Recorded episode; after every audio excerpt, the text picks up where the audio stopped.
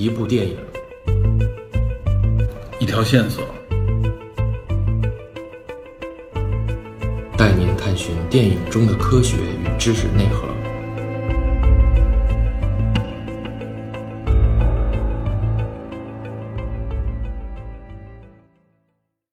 Hello，大家好，欢迎收听本期的电影侦探，我是 Peter。在去年谈《金刚川》这部电影的时候啊，嗯、电影侦探算是比较粗略的简单介绍了一下整个朝鲜战争的爆发经过和结果。其中在介绍我国志愿军入朝以后的这五次战役的时候啊，我们就提了一句长津湖。我记得当时我就说啊，今年应该会上映这部电影，就是专门描写长津湖。是由陈凯歌、徐克和林超贤三位导演共同合作拍摄的。当时说呢，今年如果这部电影上映的话啊，我应该也会抽空谈一谈长津湖。那么其实最近这一两个月以来啊，关于这部电影要上映的消息一直不断。本来原定的应该就是暑期上映，但挺长一段时间相关的消息一直没有确认。后来我记得是突然宣布这部影片呢会在八月十三号上映啊，结果没想到这刚一宣布啊，又发生了意外。由于近期的这个疫情反复啊，这部影片的宣发方也就是博纳影业宣布，八月十三号呢暂停这部影片的上映。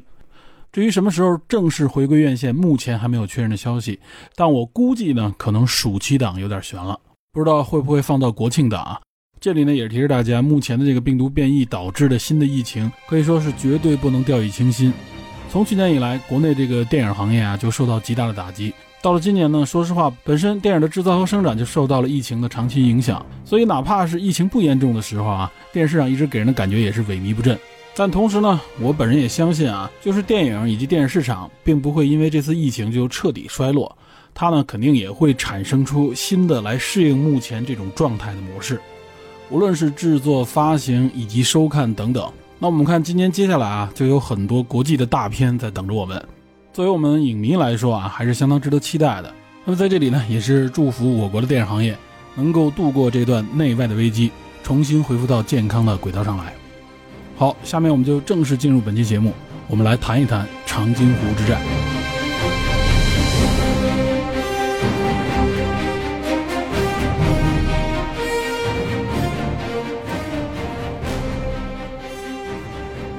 虽然电影啊还不确认什么时候上映。但至少不影响这期节目，因为我们的节目呢，主要也是介绍长津湖这次战役相关的一些信息，这样呢也有利于大家了解相关历史的同时，在欣赏这部电影的时候，能够有更多更立体的感触。总之呢，是希望大家不仅仅停留在这部电影里可能会出现的这种宏大的、惨烈的战斗场面之上。那本期节目呢，主要会是以一些重点的人物以及他们相关的一些事件作为介绍这次战役的一个主体内容。在金刚川那期节目里边，我们已经说过了。那么长津湖之战爆发在我们的第二次战役之中，实际上呢，它也是志愿军入朝作战里第二次战役之中最重要的一场战斗，或者说本身就是一个战役。时间呢，差不多是一九五零年的十一月二十七日，一直延续到十二月十三日，前后两周多一点的时间。这次战役的主要发生地就在长津湖地区，然后随着美军的撤退，一直延续到兴南港。所以，从志愿军的角度来说，长津湖战役就是一个包围、打击，然后追击美军的过程。实际上呢，这也是呃中国的志愿军进入朝鲜境内之后啊，和美军第一次的大规模正面较量。呃，因为前面的一次战役里边啊，实际上主要打的是这个韩国部队，和美国部队直接的接触相对较少，而美国的第八集团军呢，主要采取的就是撤退、逃跑的这种战术，并未发生这种大规模的两军对峙。所以说，长津湖战役呢，算是志愿军入朝以后基于美军的第一次正面的痛击。但是这场战役的结果并没有看上去那么简单，实际上它使得作战双方啊对彼此的认知都产生了巨大的变化。同时，长津湖战役也是从根本上影响了整个朝鲜战争的走势和发展方向，因此也是特别值得我们多去了解。那么这场战役在志愿军这一方的参战部队呢，就是第九兵团。九兵团呢一直隶属于华东野战军，也是华东野战军的主力。组成第九兵团的实际上是三个军，分别是第二十军、第二十六军和第二十七军。另外，将在四川起义的原国民党军队第十六兵团董宋恒部的约一点五万人，分别呢补入了第九兵团的各个军。还有在上海等城市啊，招收了差不多有数百名的青年学生，他们加入到各军呢，可能更多的是参与到这种情报以及翻译工作当中。这样算下来，整个第九兵团一共三个军，每个军四个师，也就是一共十二个师，约十六万人。兵团司令呢是宋时轮，他也兼兵团政委。那么长津湖战役，美军这一方啊，实际上它的主体呢就是美军著名的这个海军陆战队第一师，简称陆战一师。陆战一师的总兵力差不多是二点五万人。从这里我们能看出来啊，美军的这个师一级的编制规模非常的庞大。这主要呢也是因为在一个师里配备了不同的职能和兵种，分工呢更加多样，因此也体现了一个师的综合战力水平更高。这也是美军尤其是二战以来的一个特征。那么陆战一师呢，它的主体是由这个第一、第三和第五这三个陆战团所组成，每个团又拥有三个陆战营。另外，陆战一师还单独配备了炮兵营、坦克营、工兵营和一些支援部队。这样算下来呢，总体是二点五万人，师长是奥利弗·史密斯。那么，有关第九兵团这个司令宋时轮以及这位陆战一师的师长史密斯，后边呢我们还会介绍。另外呢，在长津湖战斗当中啊，除了陆战一师以外，还有一个团级的作战单位。这个团级作战单位呢，隶属于美国的陆军第七师。这个作战单位呢叫 RCT 三一，全称是 Regimental Combat Team 三十一，也就是第三十一团级作战队，也被称作麦克莱恩特遣队。之所以叫这么一个名字，实际上呢，是因为它的主体呢是由美军的第三十一步兵团所组成，但是呢，它并不是三十一步兵团的全体。这个团级作战队里边啊，它主要是由三十一步兵团的第三营和第三十二步兵团的第一营所组成。另外呢，附加了第七步兵师师属的炮兵营当中的两个炮兵连，还有第七十三重型坦克营和第十五防空炮营 D 连。以及将近七百人的一个韩国部队，这样混编而成，所以呢，叫做美军第三十一团级作战队。总体算下来，差不多有三千多人。那么从这里也能看出来啊，它实际上是一个配合陆战一师、功能比较齐整的一个小规模部队，具备了一定的独立作战能力。那么志愿军呢，则将这支部队称之为北极熊团。为什么叫这个团呢？是因为第七步兵师下面的这个第三十一步兵团，这个团的代号就叫做北极熊团。他的团长麦克莱恩上校，也就是这个第三十一团级作战队的总指挥。那么，之所以叫北极熊团，我们看后来由志愿军啊缴获的这个第三十一团的这个团旗，这个团旗上面啊就绣了一只北极熊。那么，之所以有这个北极熊呢，实际上呢也是显示这个团具备在高寒地区作战的能力。这个第三十一团级作战队呢，就是为了满足陆战一师的行动啊配合产生的。因为当时美军的这个部队啊，已经形成了一种模块化管理的模式，在应对不同战争、不同环境的这个需求之下，可以将部队里边不同的模块进行组合。那么，这个第三十一团级作战队的组成目的呢，就是为了保护陆战一师的右翼。因此呢，他们和这个陆战一师一起奔赴长津湖。在长津湖地区，当时处在十一月底、十二月初的这个时间段啊，非常的寒冷。但别看它叫北极熊团。在实际的战斗当中啊，他的战斗力是远低于陆战一师的。这为什么说陆战一师是美国的一个名副其实的王牌？一般的部队啊，确实没法跟他相提并论。好，我这就是简单介绍了一下啊双方这个作战部队的大体情况。不过呢，在介绍这场战役之前，我们还是要先看一看，在这场战役之前到底发生了什么，是什么原因导致了这场惨烈的长津湖之战。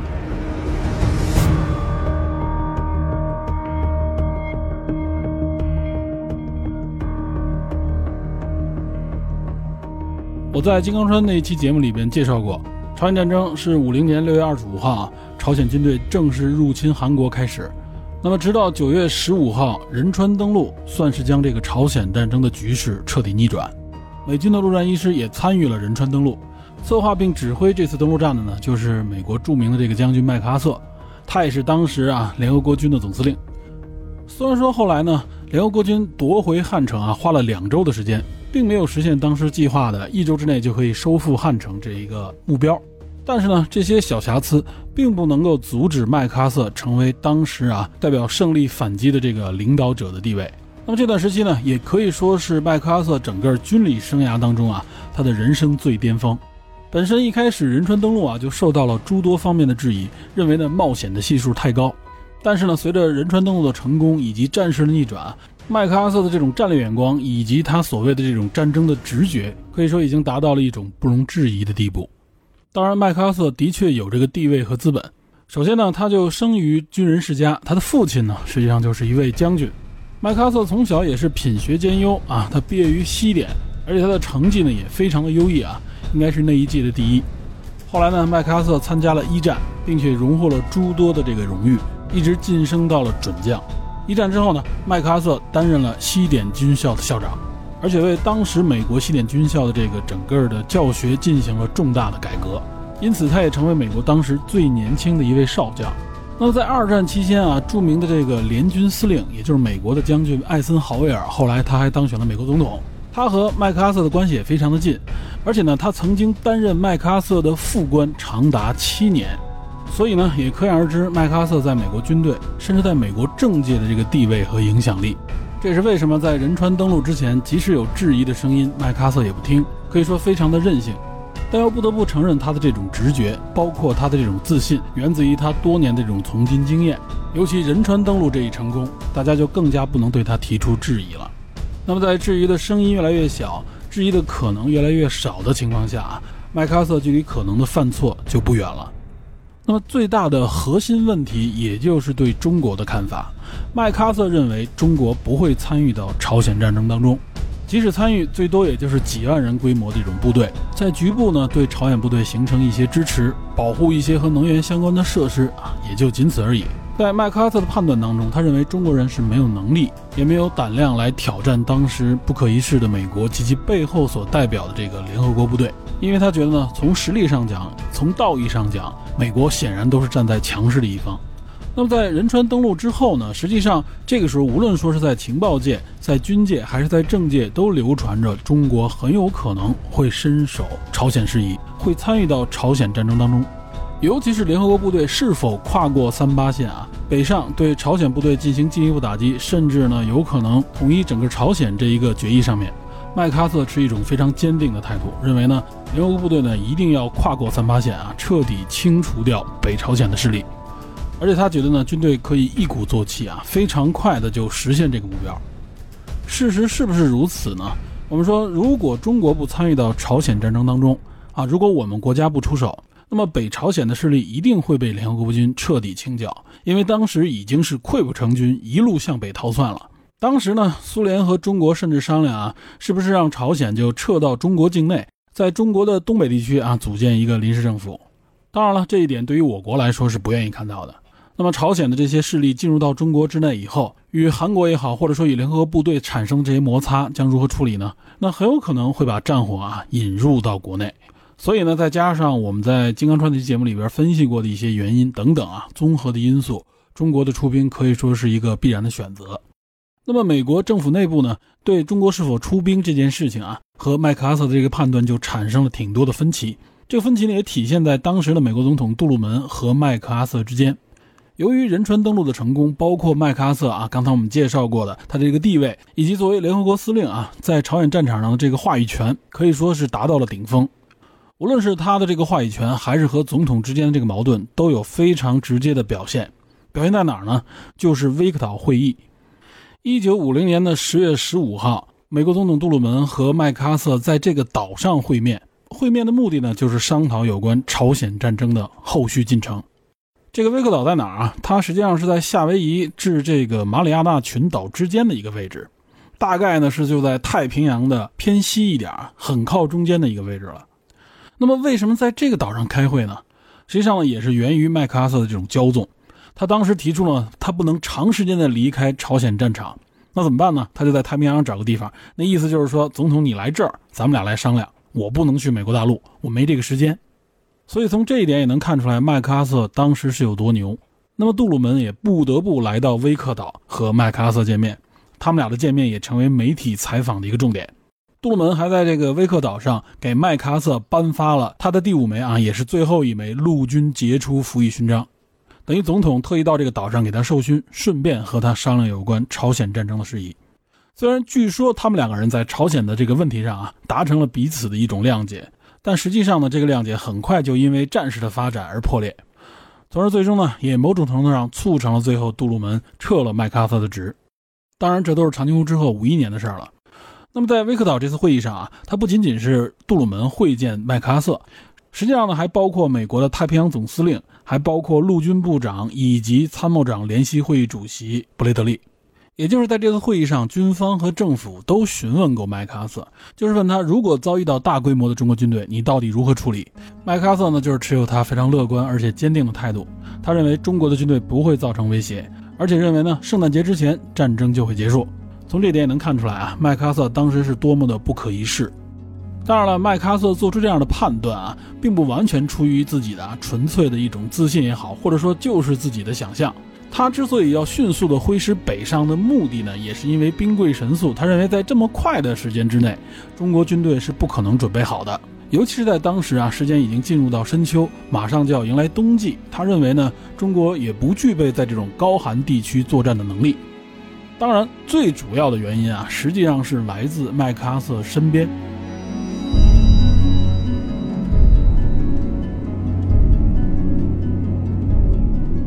也就是呢，在麦克阿瑟身边，他周围的这个幕僚群、情报群，啊，他整个身边的这个团队，对麦克阿瑟形成了一个，其实是一个非常大的影响。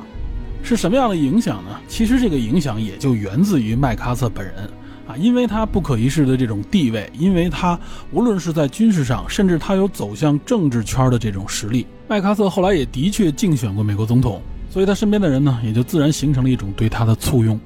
另外，麦克阿瑟这个人啊，是出了名的护犊子啊。所谓的护犊子，实际上就他就是保护自己权力范围内他自己的下属啊。这一点实际上对于他的下属，对于他的团队来说是非常受欢迎的。然后再加上麦克阿瑟他的这种地位和影响力不断的加强，那么他身边的这个团队就慢慢的变成了什么呢？慢慢的变成了麦克阿瑟的拥趸。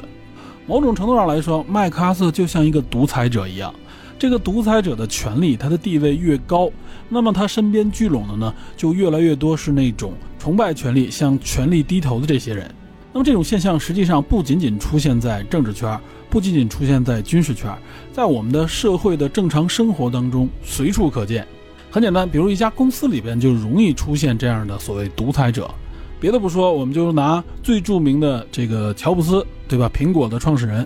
那么和乔布斯共事过的人，他的原来的下属都说啊，乔布斯有一种能力叫做什么呢？叫做现实扭曲立场。什么叫现实扭曲立场？也就是乔布斯在比如说一些会议上、一些决策上面，他的看法实际上就代表了真理，也就是没有人可以反驳，没有人能够撼动他的这种决断。但实际情况是，他的这些决断啊，并不是完全正确的，有的时候完全就是错误的。所以为什么说他这个能力叫现实扭曲立场呢？就是本来大家用常识也能分辨出来的事情，在他面前呢，大家都倾向于相信他，而放弃自己的常识，放弃自己的专业认知。因此呢，也就是在这个权力范围内呢，能够提出质疑的声音和人就会变得越来越少。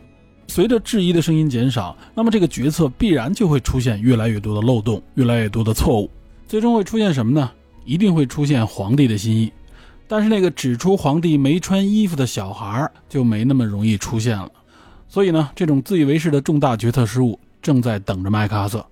这一点是有决定论的啊，没有人可以永远站在真理一方，这不以人的地位所决定。但是呢，人群却容易对这样拥有地位的人产生一种啊无脑式的崇拜和倾斜，从而呢，这也就加剧了错误产生的几率以及影响。那么具体到麦克阿瑟身边，导致他对整个朝鲜局势误判的一个重要人物，首先就要提到他身边的首席的情报官查尔斯·威洛比。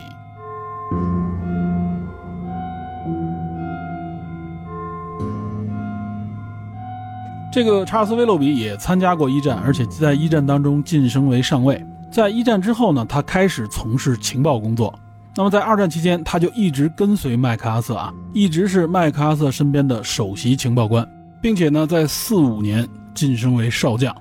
那么在日本投降之后，麦克阿瑟呢就任驻日盟军总司令。麦克阿瑟呢也公认是那段时期之内日美关系当中最具影响力、最具权势的一个人。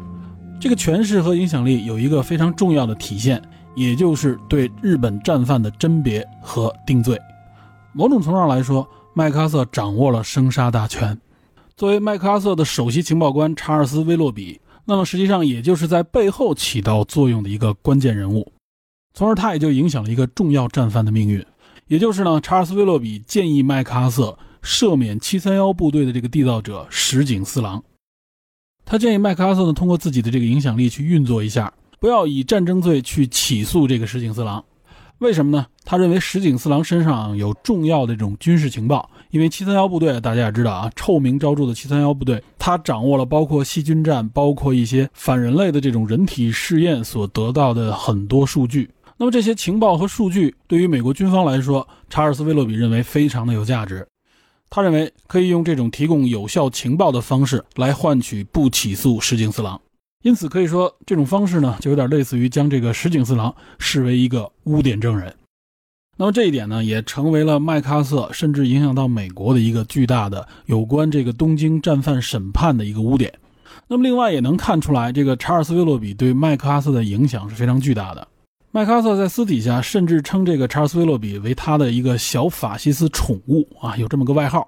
这里也就能看出来，麦克阿瑟和他的关系啊是比较亲密的。另外呢，也能看出来这个人是一个极右翼。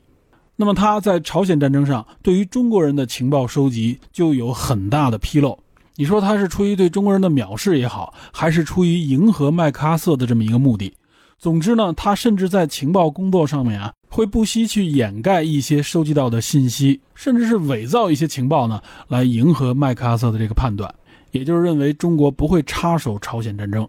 包括后来第一次战役都已经爆发了，麦克阿瑟仍然乐观地认为这只是小股部队，这只是中国人象征式的一种反抗。这可以说为后来二次战役当中长津湖之战的这种逆转创造了条件。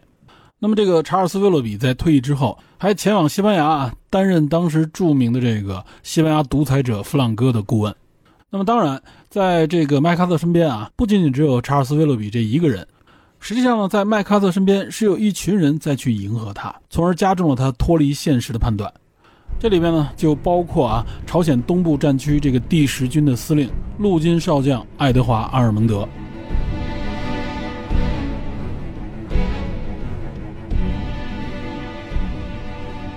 我们之前节目里也介绍过啊，实际上越过三八线啊，麦克阿瑟将他手里的这个联合国军是分为两股力量，一个是西部的这个第八军。由沃尔顿·沃克来指挥的这个第八军，也就是后来因为意外出车祸身亡、被李奇微填补其职位的这个沃尔顿·沃克。那么东部呢，实际上是第十军。这个第十军呢，就是由爱德华·阿尔蒙德指挥。这个爱德华·阿尔蒙德啊，在二战期间是个准将，他一直是麦克阿瑟的参谋长。那么在军队内部，有人私下评论啊，这个爱德华·阿尔蒙德实际上呢，就是麦克阿瑟的一个舔狗，可以说是为麦克阿瑟马首是瞻。非常活跃，也非常崇拜麦克阿瑟的这么一个将军，这也体现出来麦克阿瑟向下管理的这个能力确实非常强。我们前面说他是护犊子也好，或者说他是会带人也好，总之呢，他底下人对他呢都很信服。这种信服呢，也就强化了麦克阿瑟的光环，同时呢，就弱化了下属的这种独立思考的能力。那么整个团队的这种状态和气氛呢，也就会对能够提出质疑的人形成一种压力，就是不同声音在这个团队里边不受待见。这个爱德华·阿尔蒙德就非常的典型，不仅是逢麦必拍，并且会在战场的判断和指挥上会去迎合麦克阿瑟。因此呢，来自一线的这种反馈啊，对这个战场上啊可能出现的这个中国军队的这种判断，是直接到阿尔蒙德这儿就被否掉的。阿尔蒙德和麦克阿瑟呢持同样的态度，认为中国人不可能出现，而且呢，即使出现了中国军队，他也认为呢，中国军队不过是一些农民，甚至是一些洗衣工。他不认为中国军队会对美军形成有效的这种阻击，因此呢，在东路军，也就是第十军，他呢就贯彻麦克阿瑟的命令，让自己的军队呢迅速的北上啊，去摸到鸭绿江。在这个第十军当中，除了我们前面说的陆战一师以外，还有呢陆军第七师。那么陆军第七师在十一月二十一日里边啊，他的这个先头部队第十七团就已经冲到了惠山县。这个惠山县实际上也就在鸭绿江边了。因为这股部队啊，他走的这条路径上基本上是没有什么抵抗的。我们看他的这个路径啊，也是非常靠东北方向。那么抵达了鸭绿江边以后呢，他们甚至能看到对岸的中国人以及中国军队。此时阿尔蒙德也就跑到这个最前线啊，还拍了照片、合了影，来纪念自己的部队啊。首先冲到了鸭绿江边，并且呢，得到了麦克阿瑟直接电话的嘉奖啊。麦克阿瑟电话里说是最衷心的祝贺你，爱德华。转告戴维巴尔第七师，你们中了头彩。那么后来紧接着啊，还有一个特遣队叫金斯顿特遣队，也摸到了鸭绿江边。这两支部队啊，一个是金斯顿特遣队，另外一个是第十七团。这两支部队呢，是美国历史上唯二的两支队伍，曾经到达过中朝边境。但此时的时间点，大家要注意啊！实际上呢，我们的第一次战役已经都完成了，也就是一九五零年十月二十五号到十一月五号，这个西路的美军第八军啊，实际上已经开始大范围的撤退，韩国的有几股部队也被我军消灭。但此时呢，麦克阿瑟仍然是充满了自信啊，他仍然认为呢，中国军队并不具备威胁，因为时间稍微往前倒一倒，从十月十九号开始，美军就已经进占了平壤。此时的这个朝鲜政府啊，都已经迁往了疆界，同时呢，美军还掌握着绝对的这种制空权，甚至在兵力上呢，也远远高出他们所评估的朝鲜的残余力量以及可能的中国部队。另外呢，就是这个东部的第十军，他在这个元山登陆的时候啊，几乎是没有受到什么压力和抵抗的，这和仁川登陆完全不同。联合国部队呢，主要一开始是在元山港外围清除这些水雷。元山港这边留的这个朝鲜部队的数量也非常的低。那么水雷一旦清除完毕以后，实际上呢，登陆元山港基本上就没有发生什么战斗。美军的这个陆战一师啊，在船上面是等了若干天，等这个水雷清理完毕之后，然后实施登陆。所以在十月二十号左右，元山港呢就整个被联合国军已经占领了。那么从这里也能看出来，港口呢实际上是联合国军主要就是美军的一个啊基地。一方面呢是因为有强大的海军作为后盾，另外一方面呢港口也是物资集结的一个基地。所以仁川和元山这两个港口是美军向北发动的两个发动机。好，这也就是介绍了一下从这个联合国军总司令麦克阿瑟的角度，他对这个朝鲜，尤其是东部战区的这个发展方向的一个判断以及所秉持的一个态度。那么这个时候呢，我们再来看一看志愿军这一边。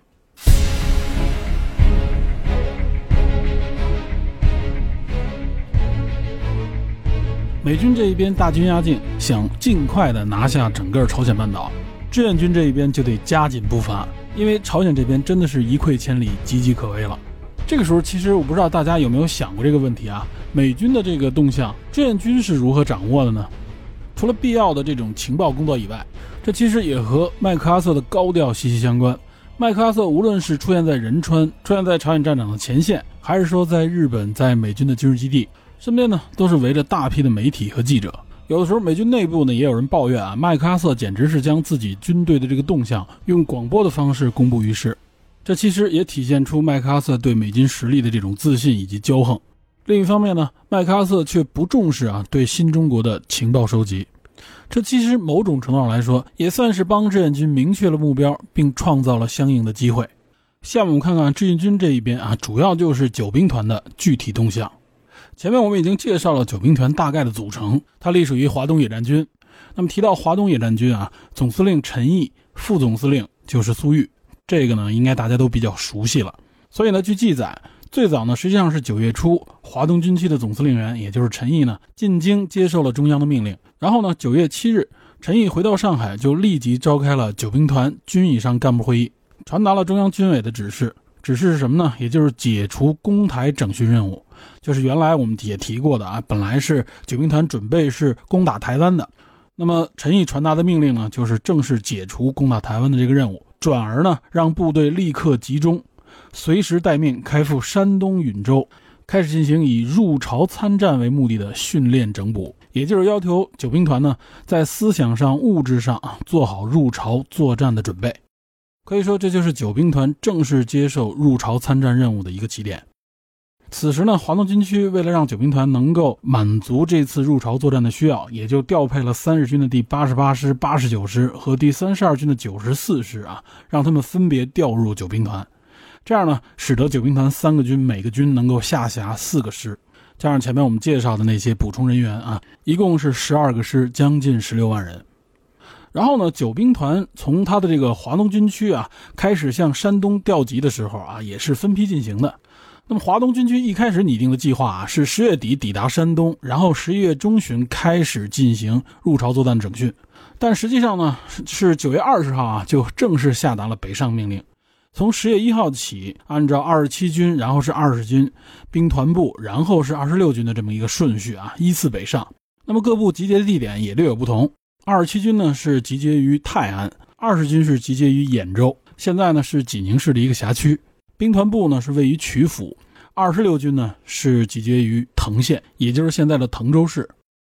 十月中旬啊，分别抵达了指定位置之后呢，九兵团的各部就开始了以美军为假想敌的战术训练。然后呢，在十月底，也就是十月二十九日，在山东曲阜召开的团以上干部入朝作战动员大会上啊，是解放军的总司令朱德同志亲自在会上做了动员报告。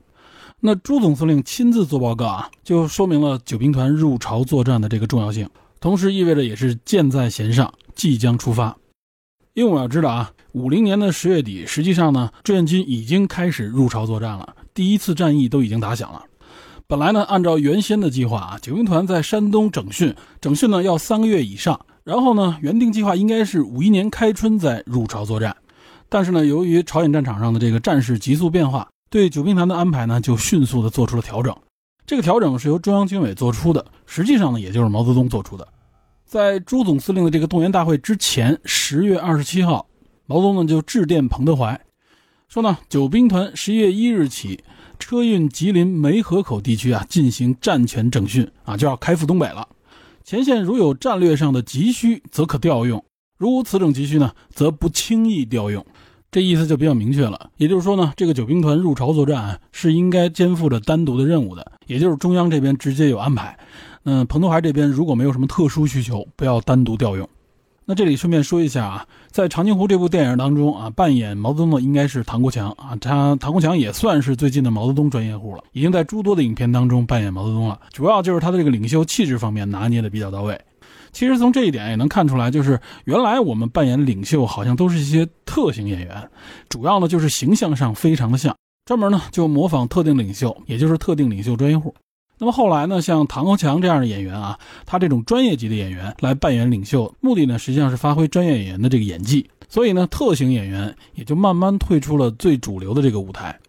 不过呢，国内目前随着这个类似题材的需求越来越强烈啊，相关的影视作品也越来越多。嗯，会不会出现原来我小的时候看到那种景象啊？就是因为这种题材、这种需求非常多，无论是电视剧还是电影啊，各方面都很多。那么这些特型演员会不会又重新出现在舞台中央？不过至少目前看啊，还是更多的倾向于让这些专业演员来扮演。所以另外呢，扮演彭德怀的呢就是周小斌，这个人我不知道大家熟不熟悉，但他这个形象一看啊，就应该能认出来。他的代表作，比如在《炊事班的故事》里边扮演这个采购员大周，他平时这个形象啊，就是一个寸头，看着呢是一个比较热情憨厚啊、爽朗的这么一个人，所以呢，他的这个形象和气质啊，多少有一点像彭德怀啊这种爽朗啊、直率，而且彭德怀的形象也是一直留的就是一个寸头，和他这个发型倒也很像，只不过呢，至少以前的作品里边啊，他经常是一个呃笑嘻嘻的啊，是一个很热情的这么一个人。那么彭德怀呢，相对一看就是一个特别严肃啊、不苟言笑的这么一个人，所以不知道他在这部影片里面啊，可能镜头也不会太多，因为必定不是一个重要角色，呃，会有一个怎样的演绎？好，我们再说回到历史当中，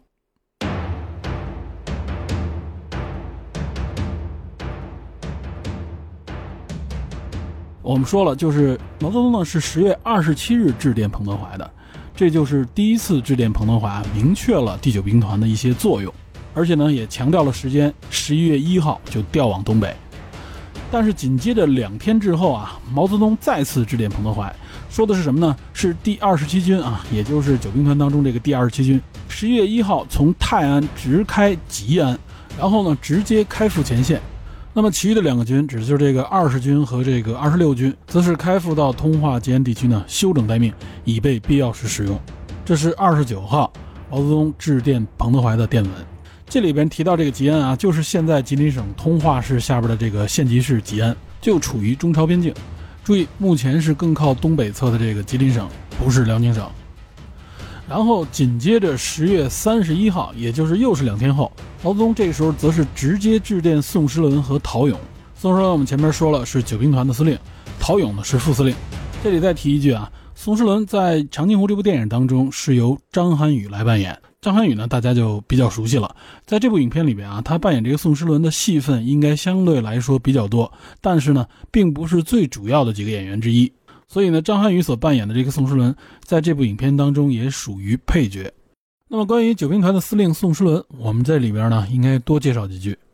宋时轮呢是湖南人，生于呢一九零七年。一九二三年，宋时轮在长沙就加入了吴佩孚的军官教导团学习。然后呢，在一九二六年，他进入到黄埔军校第五期就读。注意啊，黄埔五期是有特别多的学员都加入了中国共产党，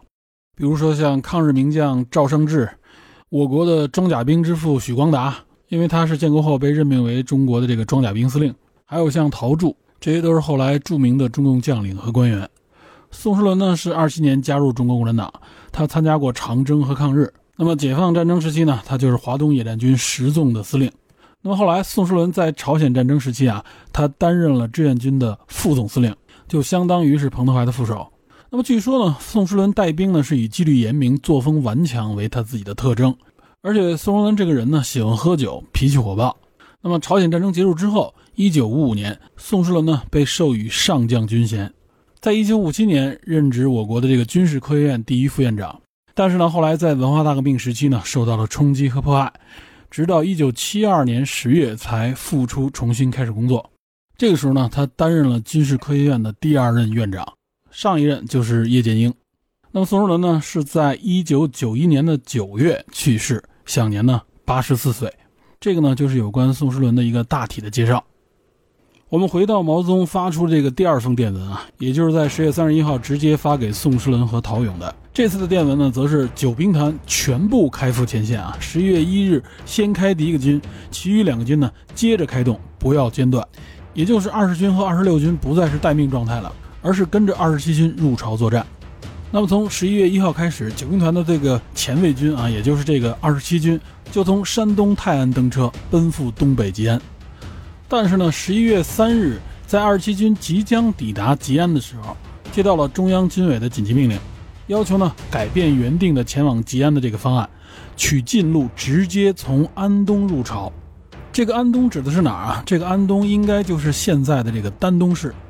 注意，丹东呢是在这个辽宁省，它呢是我国和这个朝鲜交界的最南端，再往南就入海了。但是此时呢，这个二十七军的最先头的这个七十九师已经基本上抵达了吉安地区，那么命令从安东入朝，结果七十九军呢就不得不往回返。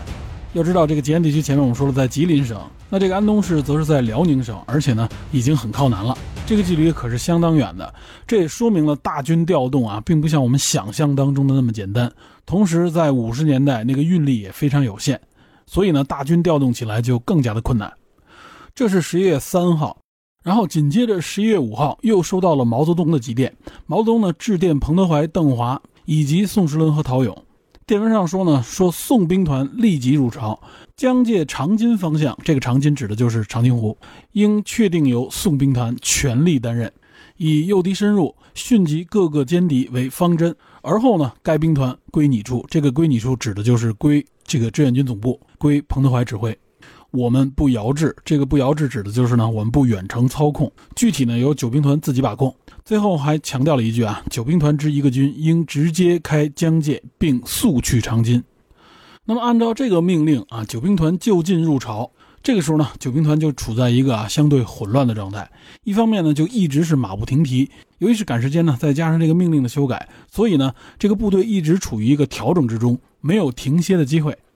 此时的二十军的前卫五十九师啊，乘火车已经抵达了朝鲜的江界，也就是二十军的一部分已经入朝了。然而呢，第二梯队的这个五十八师，因为呢在吉安鸭绿江的这个铁路桥朝鲜这一侧啊已经被美军炸断，所以此时这个五十八师呢只能是步行徒涉鸭绿江。但是这个时候呢，我们不要忘记啊，最前面的这个二十七军原来呢本来是向北奔着吉安，然后呢又掉头。往这个安东走，往安东走，实际上呢就是进入朝鲜的西路。此时命令再次修改，最新的命令让他们是奔着这个长津而去，所以呢他就要回到朝鲜的这个东路，也就是再往北走，然后再入朝。所以原本是二十七军打头阵，现在呢不得不跟在二十军的后面了。那么实际上一直到十一月十二日啊，二十七军到达了临江，才从临江入朝。这个临江也在吉林省啊，离着这个吉安相对就不远了。此时无论是二十军还是二十七军，就一直是马不停蹄，连休息的时间都没有，停下的时间都没有。这也就是后来大家都知道的啊，这个二十军、二十七军这个第九兵团的主力，在开赴前线的这个过程当中，没有时间停留，没有时间停留呢，也就没有时间去更换服装，穿上北方能够御寒的这个冬装。他们穿的呢，只是来自这个华东地区的这个冬装，这个冬装就是非常薄的这个棉袄啊，而且呢，穿的是胶鞋，头上戴的也都是布帽，所以呢，整个大军几乎是没有补充相应的给养，就直奔前线了。那么最严重的问题是什么呢？就是没有御寒的这个衣服。其实呢，无论是装备、服装还是给养，当时的志愿军并不是没有，而是呢，九兵团根本就没有时间停下来来补充给养、来换衣服。只是呢，在入朝之前，他们将这个身上有关人民解放军的这些啊相关的标识都去掉，换上呢就是志愿军的标识。九兵团我们前面说了一共三个军嘛，十二个师。那么二十六军则是因为运力不足，暂时呢就只能驻扎在朝鲜的后昌地区啊，很靠近我国。这地区在哪儿呢？这个地区实际上就是在刚才我们说的吉安地区，再靠东北一点。我国这边呢，就是吉林的这个临江市。那么在鸭绿江对面，应该就是这个后昌地区。此时这个二十六军呢，就成了后备部队。一方面呢，确实是因为运力不足，二十六军呢这个时候呢没法前进；另一方面呢，二十六军实际上是在等补给，等什么补给呢？等的是苏联的这个武器装备和补给。这里边也包括了一些重装备。总之，种种原因吧，让二十六军拖慢了速度。二十六军这一慢，实际上呢，据说也就影响了整个战役的结果。这个呢，我们说到后边再去讲解。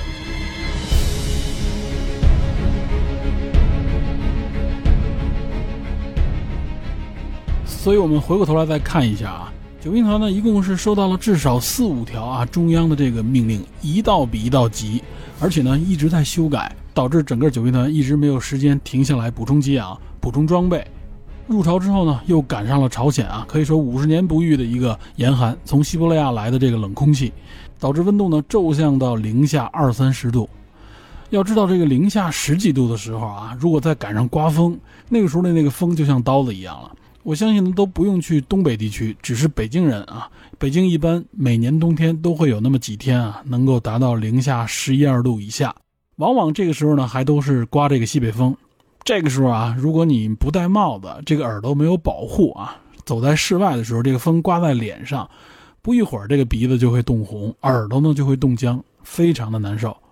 那么你想想，那个时候来自于华东的这个九兵团，他们实际上穿的呢都是苏北地区面对冬天的时候穿的这种薄棉衣啊，同时呢还没有手套，穿的还是胶鞋。那么这样的条件，在这么寒冷的冬季啊，入朝之后呢，还没有车辆，只能靠步行夜间行军，向着这个长津湖地区集结。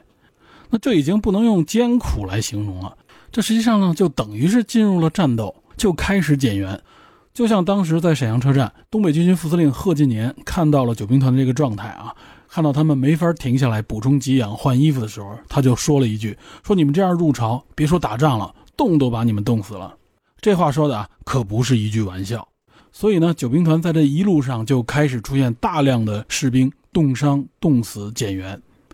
那么，实际上导致这种情况的直接原因，就是因为仓促入朝，在基础必要的准备都不充分的情况下就推向战场。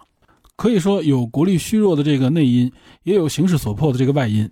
那么现在回想，当初到底有没有时间，有没有机会避免发生这样的情况，或者说呢，最大限度的降低这种补给方面带来的直接伤害呢？有关这方面的内容，我们后边再做讨论。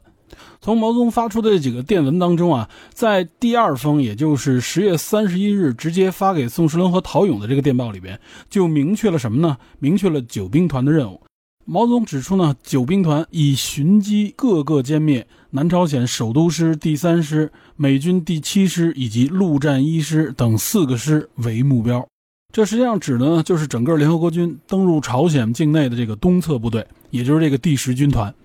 第十兵团里边这四个师啊，加在一起怎么着也要将近十万人了。那么毛泽东锁定的这个目标啊，以及这个战略方针，实际上呢，就是类似于在解放战争时期啊，就是国共内战的时候所采用的这种啊歼灭战的手段，也就是包围、分割、打穿插、打运动战，利用我军的这种灵活机动以及呢顽强的作战精神，歼灭掉敌人。但其实我们应该明确的是什么呢？也就是在解放战争时期，在国共内战的时候啊，我们歼灭的敌人是谁？是国民党的军队。国民党军队号称是拥有美式装备啊，尤其是在这个华东野战军打的这个孟良崮战役上面啊，也就是四七年在这个山东省沂蒙山区打的一次重大战役。这次战役上面主要的呢，就是消灭了蒋介石的王牌师啊，张灵甫指挥的这个整编第七十四师，它的前身呢，也就是国民革命军的第七十四军，曾经在抗日战争当中被称为抗日铁军啊。后来在抗日战争结束之后。第七十四军整编成第七十四师，所以叫整编第七十四师，也号称是蒋介石国军的五大王牌主力之一。那么这个第七十四师在孟良崮战役上面基本被消灭，所以呢后来又重建。当初打孟良崮战役，华东野战军当中的四纵啊，这个四纵的司令员就是陶勇，十纵的司令员呢就是宋时轮，所以他们是比较有经验打这种歼灭战的，就是吃这种硬仗。中央军委呢，也是想利用他们啊，打过这种美式装备的王牌师，打过歼灭战的这种经验，投射到这个朝鲜战场上，想对这个联合国军，尤其是针对美军打这种歼灭战。那么显然，这里边体现出来就是我们对当时的美军的认识的不足。我们认为呢，美式装备的部队和美军没有太大的区别，但其实后来一碰到才发现啊，实际上两者之间呢是有着本质区别的。所以某种角度上来说。这也体现了我们当时的一种所谓轻敌的思想。如果说打韩国的军队啊，我认为我们的实力是没有问题的，哪怕是条件很艰苦，我们的给养跟不上，针对这个韩国部队啊，我们仍然是占上风的。但是针对美军就不一样了。所以这也就是为什么九兵团实际上打的长津湖战役，针对的就是陆战一师。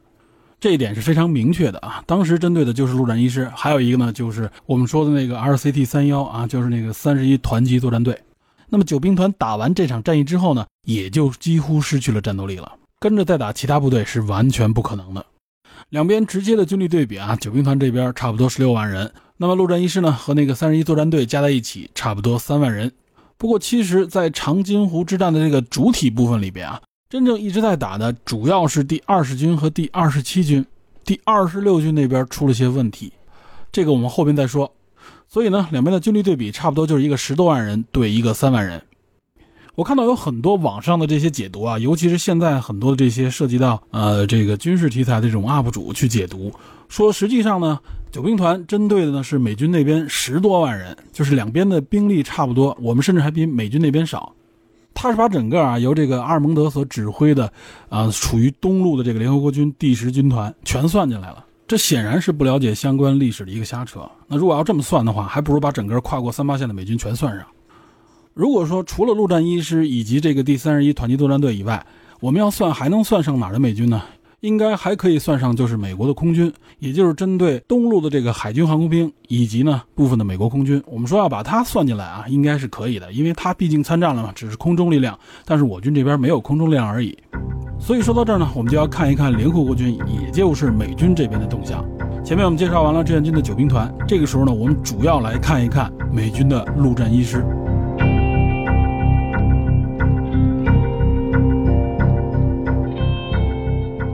好，说到这里呢，咱们先暂时告一段落。有关这个长津湖战役呢，我也会说的相对详细一点。那么下一期呢，主要就是介绍一下啊，陆战一师这边的动向，他是如何一步一步走到了我们的长津湖伏击圈之内。另外呢，这个史密斯他又做了哪些准备，如何来应对第九兵团的包围歼灭战？那么本期节目先到这里，感谢您的收听，请您持续锁定电侦探，我们下期再见。